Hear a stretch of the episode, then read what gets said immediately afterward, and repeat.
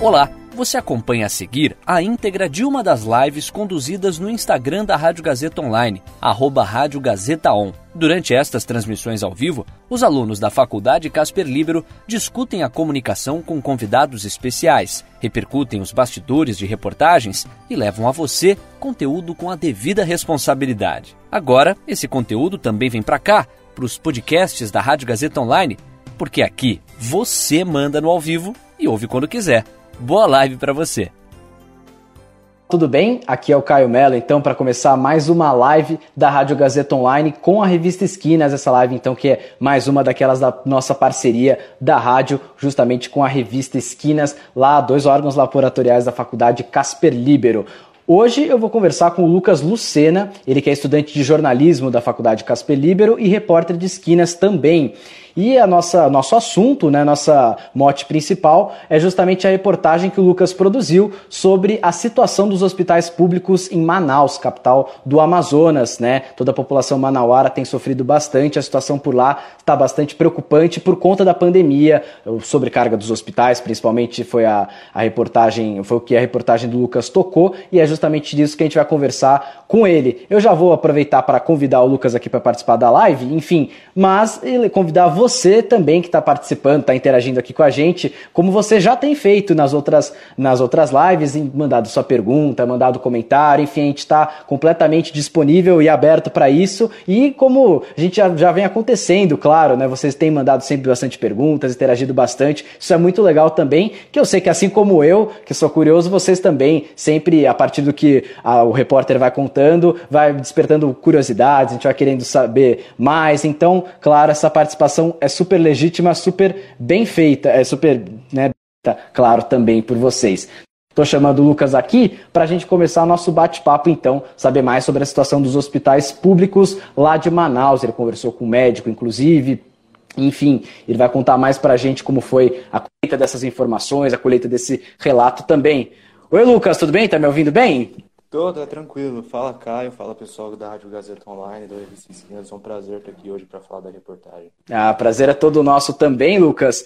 Inclusive, é, falando de, do, do principal da principal temática da sua reportagem, né? De fato, a situação dos hospitais da, de Manaus é bastante trágica. O número de casos ontem, né? Certamente hoje eles serão atualizados e também, ao mesmo tempo, existe a subnotificação também, mas os, os, os números oficiais mostravam 2.270 casos com 163 mortes lá em Manaus por conta do problema do coronavírus. Valas públicas já têm sido feitas para sepultarem os corpos, enfim, e os hospitais já entraram na, no que se chama do colapso. Você acha que o exemplo de Manaus, né, da capital do Amazonas, pode servir de exemplo, né, pode alertar os outros estados também, as outras capitais? Pode não deve, por causa que, por exemplo, o, eu entrevistei o médico e ele disse assim que o isolamento social não foi respeitado em Manaus. É assim, teve um pico de três dias, mas acho que foi no Brasil inteiro que as pessoas realmente ficaram em casa e entenderam o recado. Mas em Manaus ele disse assim que estava parecendo tudo normal, sabe? A vida normal que a gente nunca vai, que a gente não vai ter por muito tempo, as pessoas estavam aplicando isso lá, saindo na rua, é, comércio todo aberto e assim, e os casos chegando, os casos chegando e o contágio também uhum. aumentando. Uhum. Então assim, é algo que deve ser usado como exemplo de como não se combater a pandemia, né?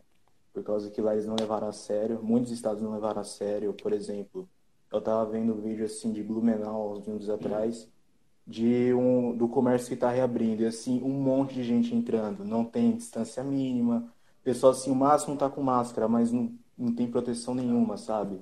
E as pessoas vão uhum. respeitando e assim, parece que Manaus não vai ser a única, vai ser muitos estados também, até Ceará, que também está entrando em colapso, e muitos outros que a gente vai ver por aí daqui uns dias.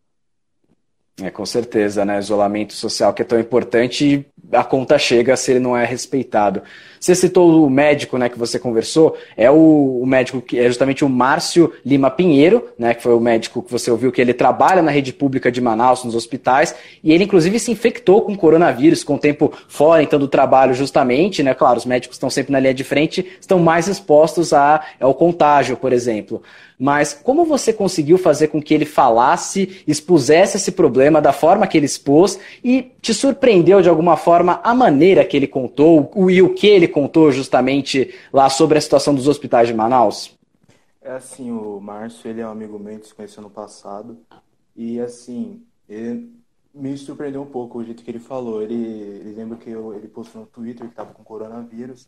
Assim, na hora não passou nada pela minha cabeça, não passou reportagem nenhuma, mas assim, eu fui acompanhando os casos de Manaus e eu vi que realmente estava feio. Eu falei, putz, é uma pauta boa. Eu entrei em contato com ele, ele foi super aberto. Ele, assim, a gente conversou na segunda-feira e durante a semana eu fui enchendo o saco dele com várias perguntas. Ah, aconteceu alguma coisa ruim, assim? Ele fala, não, assim, é basicamente o que a gente já tá vendo. É pessoas com que a gente tem que mandar de volta para casa, que ele fala que dói no coração. Isso é algo bem chato, porque assim, tem até a fala do Mandetta que médico não, abandona paciente. Mas infelizmente tem paciente que tem que ser mandado para casa. Ele foi super aberto a falar de tudo, ele expôs esse problema também. Ele falou assim também do, de um amigo dele que estava na sala vermelha, sala emergencial, e também, nossa, que, que eles conversem diariamente, o que ele vê lá é muito mais grave, que esse no caso é UTI e tudo mais. Então, assim, é algo que ele foi super legal para conversar, me surpreendeu bastante o jeito que ele falou, que expôs tudo isso. É algo assim que, por ser amigo meu também, acabei até ficando um pouco assim, a gente fica um pouco triste assim de ver esses profissionais na linha de frente e não poder ajudar. É algo bem chato. Assim. Exato. Assim, a gente tem que falar com eles, mas, pô, não poder ajudar, não poder sabe? Ia lá no lugar dele, mas assim, a gente não tá no estado dele, a gente não tem a formação dele, então a gente só tem que repassar as informações. Exatamente, uma maneira da gente ajudar, nós que estamos na linha de frente agora da imprensa, é passando a informação correta, trazendo debates importantes sobre o coronavírus, né? E claro, respeitando o isolamento social, que aí não, não só a imprensa, mas como os outros setores também, todo mundo. É uma forma, ainda que singela, ainda que pequena, mas é uma, é uma forma, é o que a gente pode fazer, né? Evitar contágio do coronavírus, do, do vírus, né? Mas realmente, ainda mais sendo um amigo seu, a fonte que você usou, eu acho que tem esse lado da preocupação também, né? Tem lado você acaba ficando ainda mais comovido. Acho que é uma boa forma de humanizar a reportagem, né? Não sei o que, que você acha. É, é uma boa forma, sim. Tanto que na sexta-feira, na reunião de pauta, que foi mais, mais ou menos a reunião determinante para assim para a pauta e para o UOL, né, que na, na outra sexta-feira eu já tinha falado, mas o Ratier não estava presente, e na sexta-feira que eu falei o Ratier estava. E assim, ele direcionou bem o foco que ele queria, que ele queria uma reportagem assim um pouco mais focada nele, no médico, que as informações dos hospitais a gente já poderia obter por meio de curadoria, pesquisando, essas coisas assim, porque são coisas que já estão soltas na imprensa, Ainda mais que acho que Manaus, ano passado, teve uma repercussão nacional de que os médicos estavam saindo de lá, pedindo transferência para outros estados. Então, é algo que dava já para já pegar. E, assim, o, essas coisas assim aconteceu com o Márcio, com relação ao médico, era algo que a gente tinha que focar. Exatamente, né? E é bom, Aqui eu faço uma pequena pausa para agradecer quem já está presente aqui na live com a gente. Enfim, é, várias pessoas entrando. Vocês podem mandar perguntas também, saber mais sobre a reportagem que o Lucas produziu. Por exemplo, aqui o Thiago Tortella, o João Vieira, o Fernando, o Enzo, Fernando Almeida também. Enfim, obrigado pela participação de vocês. Podem ficar à vontade para mandar perguntas também. É, Lucas, imagino que você colheu diversas percepções do Márcio, justamente, né? É, diversas respostas, só que a reportagem, evidentemente, tem um limite de tamanho, e por conta do tamanho, muita coisa fica de fora, evidentemente, como é, já é natural do trabalho de, de, de um jornalista, né, de, de, uma produção de uma reportagem, enfim. Como que você escolheu o que entrou e o que saiu da reportagem, justamente? Cara, foi difícil, porque me deu bastante material, foi duas entrevistas, foi a gente se falando durante a semana também, e assim, eu tive que focar realmente no que aconteceu com ele, assim, como eu disse antes, no que aconteceu com ele e no que estava acontecendo nos hospitais que já tinham que já estava na imprensa. Então, assim, eu peguei bastante coisa do que aconteceu, assim, dos sintomas que ele sentiu, dos remédios que ele tomou, quando que ele foi diagnosticado, quanto tempo ele ficou afastado, como foi para ele ficar afastado também. Uma parte, assim, que eu achei que poderia entrar, mas eu tive que cortar, é, a parte que ele estava fora, ele estava em isolamento, que ele acompanhava o pessoal pelos grupos de WhatsApp, mas ele não poderia estar tá lá para ajudar. Ele fala que além disso, pô, é, é chato ser médico, assim, mesmo você estando doente, você quer estar tá lá ajudando. Você quer estar lá na, na linha de frente, tendo que acolher os pacientes, tendo que ajudar os outros médicos. Então foi algo assim que eu tive que deixar de fora, infelizmente. É, com certeza daria não só uma reportagem, daria uma série de reportagens só com as percepções que você colheu dele, eu imagino, Nossa, né? Verdade. E aí até pergunta agora do nosso, de quem está ouvindo, interagindo aqui com a gente, da Fernanda Almeida. Ela pergunta, Lucas, como você se sentiu de ter a sua matéria publicada no UOL? E apenas para explicar para o pessoal, para o público também, é, a reportagem do Lucas foi publicada na revista Esquinas, mas foi republicada pelo UOL, pelo portal de notícias UOL, enfim, que é um grande portal. Então, a repercussão dessa reportagem foi bastante positiva nesse sentido. E agora a gente, eu passo a bola para o Lucas. Lucas, como é que foi ter a sensação de ter, tá, ter lá o seu nome, enfim, estar lá na vitrine do UOL? Como que foi essa sensação de ter, ter sido republicado, então? Cara, acho que assim, até agora eu não sei descrever isso, mas não vou falar que assim foi algo foi algo feliz, não por causa que a, circunstância e para ele falar, poxa, nossa, olha, eu tô no UOL. Não, assim, é pro pessoal se conscientizar. Teve muito amigo meu que enviou mensagem e falou, pô, é legal essa reportagem que a gente vê que é a importância de ficar em casa. A gente vê todo dia, a imprensa fala, todo mundo fala, mas só um caso de um médico falando, o pessoal vai entender a gravidade, né? E não um médico daqui de São, São Paulo, lá de Manaus. Daqui de São Paulo logo logo também história. Então, assim, foi algo que eu recebi muita mensagem, que o pessoal falou, ah, é bacana você mostrar essa realidade dos médicos, mostrar como está sendo feito, mostrar também a importância de ficar em casa. Então foi algo bem importante para mim, assim, eu fiquei bem feliz do que o, do que o pessoal falou, porque realmente, então segui o caminho certo da pauta, que foi mirar justamente nesse problema, né, de quem está lá vivendo, o pessoal ter um pouco de bom senso também, de ficar em casa, aderir ao isolamento social e tudo mais. Exato. Por um lado, então, o ponto positivo para você enquanto jornalista, né, enquanto repórter da, da publicação. Por outro, a notícia é. Eu tenho certeza que você preferia que fosse uma pauta um pouco menos trágica, né? Mas, enfim, é o que. Felizmente não tem, não tem como fugir, né? A imprensa, a grande imprensa e os veículos tradicionais, os veículos alternativos também, a, a, o coronavírus acaba não fugindo, né? Não, não fugindo do nosso radar, abordar de alguma forma isso, né? Não tem como para onde fugir mais.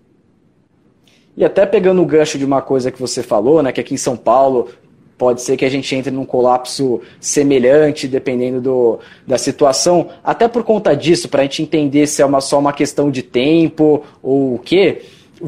Quais semelhanças e diferenças lá de Manaus com aqui em São Paulo no enfrentamento ao coronavírus, enfrentamento à pandemia, e você acha que, pelo, pelo que você tem observado das notícias aqui de São Paulo, comparando com a pesquisa que você fez de Manaus, essa situação aqui invariavelmente vai chegar também esse colapso nos hospitais?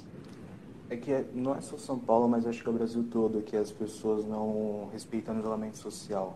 Que foi lá que aconteceu, e vai acontecer aqui, vai acontecer no Rio, em Minas. Acho que em Minas não, que eu estava dando uma olhada, Belo Horizonte, eles aderiram bastante ao, ao isolamento, que é um ponto muito positivo. Mas se continuarem as pessoas furando o isolamento, sem ser as pessoas serviço essencial, que a gente sabe que não tem como manter em casa, que esse que é, que é fundamental que elas vão trabalhar, mas assim, as pessoas que não precisam, que conseguem ficar em casa, que fiquem, né? Por causa que lá não respeitaram o isolamento social e deu no que deu. Agora, inclusive, assim, algo chato de comentar é que os óbitos, assim, além das aulas coletivas, também tiveram que colocar frigorífico do lado dos hospitais, que é algo, nossa, bem trágico, bem chato de falar. Mas é que isso lotou, não tem mais jeito, não tem para onde colocar os corpos, não tem para onde, não tem para onde mandar paciente, não tem mais o que fazer. É, a gente já comentou de, é, do Márcio comentando que é muito de, que é de cortar o coração, é, essa situação de ter que muitas vezes mandar o paciente para casa. Tem essa situação, essa quase indiferença que os médicos estão tendo que ter, essa escolha muito fria né, que eles estão tendo que fazer em quem atender e, e por aí vai. E a escolha fria também do que acontece pós a morte, né, essa questão do sepultamento é, uma, é, é, um problema muito delicado, né? Eu acho que, por um lado, é difícil falar disso, mas por outro, que sirva de alerta, talvez, né? Sim, sim. É que estava até lendo algo ontem, assim, que é assim, que o pessoal que fura a quarentena e for. Quase uma lição de moral, que o pessoal que fura a quarentena e pega o coronavírus, você não vê mais sua família assim. Se você sobreviver, você vê a sua família de novo, mas se você, se você entrar no hospital e for a óbito, você não vê mais, por causa que você tem que ficar isolado até no próprio hospital. Você não pode ter pai, não pode ter mãe, não pode ter avó, tio, tia, tudo. Não pode ter ninguém com Exato. Tem em isolamento total também no hospital. Então, algo assim, bem trágico e as pessoas ainda não entenderam assim, muito. Exato. Lucas, é, você publicou essa reportagem no dia 19 de abril agora desse mês, né? Os dados já estão, claro, sendo atualizados diariamente, como seria natural, claro. É, e a situação, na verdade, só reforça né, o, o, problema atual do dia 22, por exemplo, né, que é hoje, só reforça, acho que, a, o, o grande cerne da sua reportagem, que é o caos na saúde, enfim. Mas se você tivesse que escrever hoje a reportagem, alguns dias depois dessa publicação, você teria, teria algum, alguma informação, algo que você teria acrescentado? Olha, não, por causa que assim de diferente é basicamente só os números e isso a gente já esperava que acontecesse a, a alta assim dos números, os números crescerem ainda mais. Então assim, acho que não teria nada assim como mudasse na matéria, porque é algo que aconteceu semana passada, que está acontecendo de semana, que tem que mandar paciente para casa, não vai ter como é, mudar isso por algum tempinho. Então assim, algo que não, acho que não mudaria. Tá certo. Outra pergunta que a gente recebeu agora do, de quem está nos acompanhando, né, dos nossos internautas, pergunta aqui do João Vieira. Ele pergunta se você pensa em matérias avaliando a situação de outras regiões do país, até por conta do sucesso dessa primeira, lá da, é, de Manaus, capital do Amazonas, região norte, enfim. Mas será que você pensa em, em abordar outras regiões, então, portanto? Sim, sim. É, decorrer do tempo, pode posso pensar também nisso, estou pensando já também, até do Ceará, mas a gente tem que correr atrás também de fontes, né? É algo importante. Aí, aí eu não sei como conseguiria, mas eu já fui atrás, já conversei com esse meu amigo também, o Márcio, que é médico, para ver se tem algum contato que ele conheça lá da, do Ceará. Mas eu penso sim, vai até sendo matérias no Esquinas também, que não sei quem falou, que da, do caso do Hospital das Clínicas, os relatos também de lá, são coisas assim bem bacanas assim que a gente está abordando aos poucos das regiões do Brasil. E a gente não vai abordar assim só das cidades também. Com o tempo a gente já vai poder abordar de uma região inteira, né? Não é só de uma Exato, cidade, exato.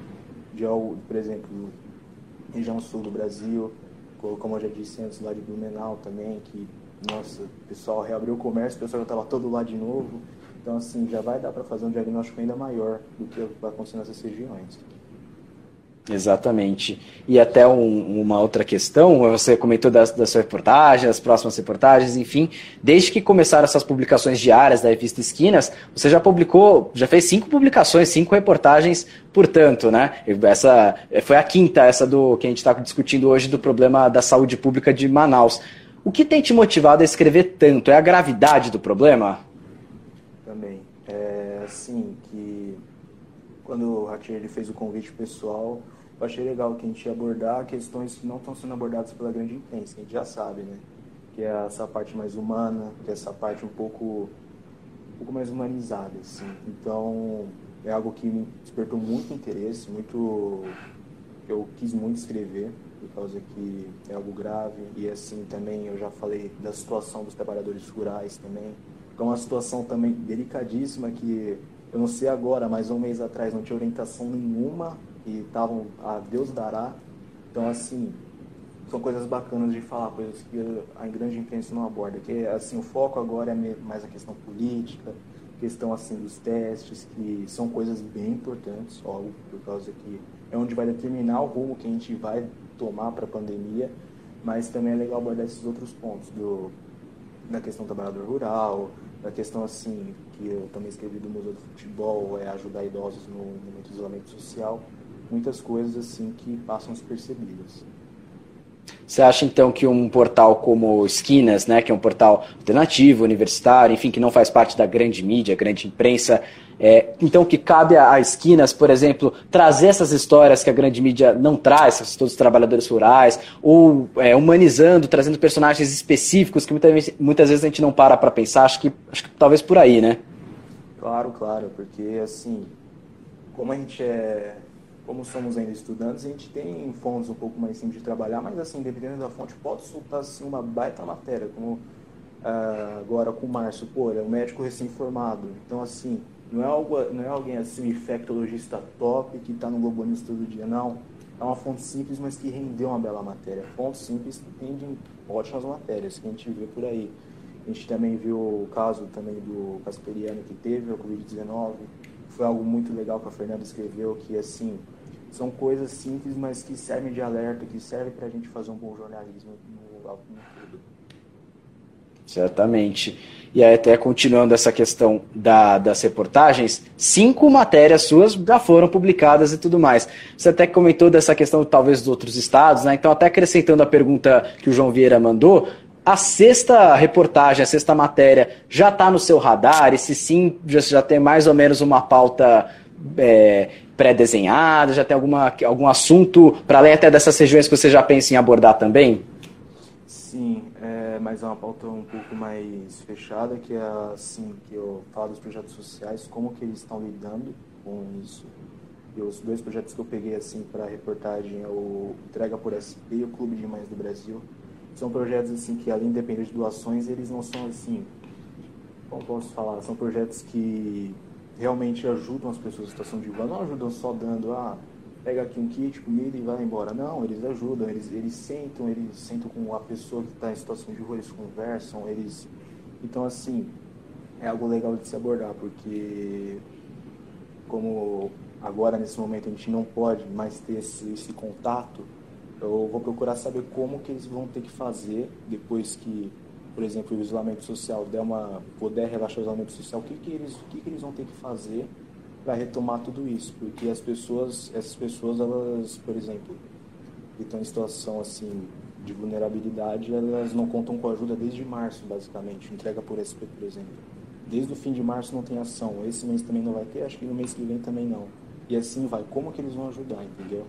É algo assim que eu quero saber, que é interessante falar também, porque dá para perceber que o pessoal em situação de vulnerabilidade está sendo um pouco esquecido pela mídia, e teve uma matéria no Esquinas que acho que o Pedro falou, que foi sobre a Cracolândia, falando do que eles tinham acho que, suspendido alguma coisa lá que era bom, que era benéfico para eles. Então, assim, é algo legal de se falar, porque está sendo esquecido, ninguém fala, mas eles também são pessoas como a gente, também são pessoas. Então, tem que ser abordado. E a gente muitas vezes já até, muitas vezes na mídia mesmo já vê algumas reportagens nesse sentido. Se já é difícil para as pessoas que estão nas favelas, nos barracos, as palafitas, por exemplo, é, que dirá pessoas na rua propriamente dito. Então é pior ainda, já é complicado então tirar as pessoas da rua, tanto da parte da infecção, da doença em, si, de estar expostos, enfim, como da parte também da, enfim, da sobrevivência, na né? comida, abrigo, acho que por aí, né? É, o acolhimento, né? Agora que não pode mais ter esse contato, fica algo assim bem difícil, né? Fica um dilema não só assim para os moradores de situação de rua, mas pessoas que querem ajudar, esses projetos que ajudam sempre. Então é algo que vou abordar. E aí, até partindo, você citou ONGs, é, os projetos sociais, partindo agora para o poder público, tanto dessa parte, moradores de rua, é, enfim, é, nessa questão mais social, como na parte médica, enfim. A gente citou que o Márcio, o doutor Márcio, é, comentou que a situação dos hospitais de Manaus está de cortar o coração, até um abre aspas dele. O que o poder público, então, pode fazer para amenizar, pelo menos amenizar, se não resolver, solucionar, talvez que agora não esteja o momento para isso, mas amenizar essa situação de cortar o coração, na sua opinião, primeiro da parte da saúde, dos hospitais, enfim, que foi a, o grande tema da sua reportagem, e depois a questão até social, até talvez pegando esse gancho dos moradores de rua, enfim. É que assim, uma frase que o Márcio falou que eu acho que se aplica muito é que não tem como preparar, por exemplo, o sistema de saúde é, para uma pandemia em um mês. Não tem. Isso daí assim, é um problema que não dá para resolver mais. Tem que ir com o que tem. Tem, obviamente, tem que melhorar o que está aí, mas assim, preparar totalmente não dá mais, já era. Isso daí esquece, porque além disso, o coronavírus também está expondo grandes problemas aqui no Brasil, que é a defasagem no sistema de saúde, que é a defasagem também assim até no que os moradores em vulnerabilidade assim nas comunidades não estão tendo água nem para lavar as mãos, então assim é uma situação de desigualdade que está sendo muito exposta, que a gente vai ter que pensar muito nisso depois que esse momento, né, esse momento assim de, de grande complicação, né? Que a gente vai ter o, essa pandemia, assim, o coronavírus, no caso, por um bom tempo. Mas, assim, depois de sair desse momento difícil, já tem que ser pensado, porque se vai ficar por um bom tempo, a gente não pode deixar que a pessoa não consiga lavar a mão em casa, não consiga fazer o simples. Então, é algo, assim, que tem que ser resolvido, que essa defasagem tem que ser corrigida. Eu acho que eu acho que não vai ser até as próximas eleições então é algo assim que tem que ser revisto. Exato. Muitos lugares da Europa até têm pegado, por exemplo, quartos de hotéis, que evidentemente agora estão vazios, para ou servir de duas opções, né? até unir até as duas coisas que a gente estava falando, ou servir como leito de UTI, por exemplo, quarto de hospital, ou até mesmo para abrigar as pessoas, em, moradores de rua, por exemplo, né? Fica difícil, claro, a gente não tem as informações corretas, mas de saber se isso seria viável aqui no Brasil. Mas seria acho que uma boa iniciativa, né, Lucas? Uma ótima iniciativa, né? Mas que a gente vê assim, não sei assim, essa situação não sei muito aqui no Brasil dos hotéis, como que eles estão lidando, como que eles estão assim possivelmente acolhendo moradores em situação de rua, como que eles estão usando os quartos deles, assim, mas eu vi um exemplo, não sei em qual estado, se não me engano, acho que é, cheguei lá Rio Grande do Sul, que tinha assim hotel usando o as suas instalações para ajudar os médicos, para eles não irem para casa um trajeto de duas horas, aí, em vez disso viram um trajeto de 10 minutos, porque tem um hotel perto do hospital e pode fazer tudo por lá. E aí também Legal. já ajuda também até no transporte público, que vai que a e tem os trabalhadores de outros serviços é. também que não foram tão expostos assim quanto os médicos, mas assim que podem pegar o coronavírus porque esses médicos estão voltando de trabalho. Então assim é algo assim bacana que, tá, que algo bacana e simples que está sendo feito, mas que já ajuda, no, já diminui drasticamente o nível do contágio.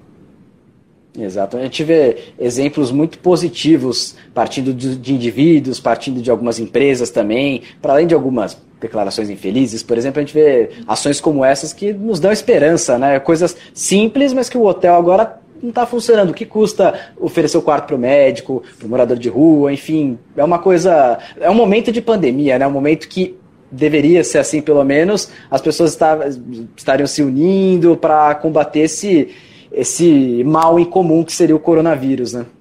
Sim, que é olhar, basicamente assim, é olhar um para o outro, né? Que é algo bem simples, mas que só está acontecendo agora, num momento assim de grande complicação, né?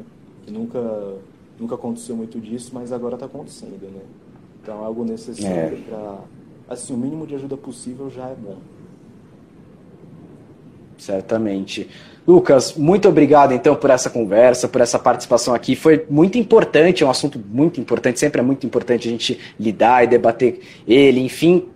E agora, para acessar a sua reportagem, essa e as outras quatro também, enfim, as próximas que você for postar, é, a gente tem que entrar pelo site da Revista Esquinas, né? Isso, é revistaesquinas.casperlibero.br. Tem muitas matérias do dos estudantes lá, tá algo bem, uma cobertura bem bacana, o pessoal vai gostar bastante.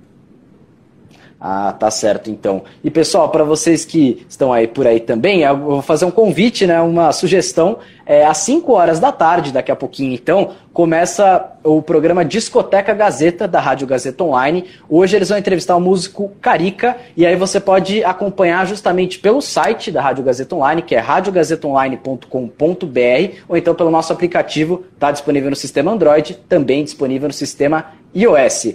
Eu termino é, essa live saudando as pessoas que entraram também durante, né? Por exemplo, o Enzo, o Júnior, o João Saraiva, a Rose, é, Rose, arroba Rose underline Dom. Enfim, agradecer vocês pela participação, pelas perguntas que vocês mandaram e lembrar, caso você não tenha pego a conversa na íntegra, né, minha conversa com o Lucas na íntegra, que a live vai ficar disponível no, no nosso Instagram aqui pelas próximas 24 horas e depois também a gente vai postar no nosso canal no YouTube. E aí já não necessariamente às 24 horas já fica lá tempo ilimitado disponível para você acompanhar desde o começo, enfim, compartilhar também. Então, vocês podem acessar e reassistir as outras lives também, assim como a de hoje. Daqui a pouco a gente já sobe para o YouTube. Pessoal, obrigado mais uma vez. Então, a gente volta na sexta-feira, às quatro da tarde, para mais uma live, então, para saber de outra reportagem, enfim. E aí, agradeço novamente vocês e até a próxima. Tchau, tchau. E aí, curtiu? Essa foi a íntegra de uma das lives conduzidas no Instagram da Rádio Gazeta Online, arroba Rádio Gazeta On. Siga a gente por lá e fique ligado nas novidades. São os alunos da Faculdade Casper Libero com a mão na massa para levar a você um conteúdo de qualidade. Podcasts Rádio Gazeta Online. Você ainda mais conectado.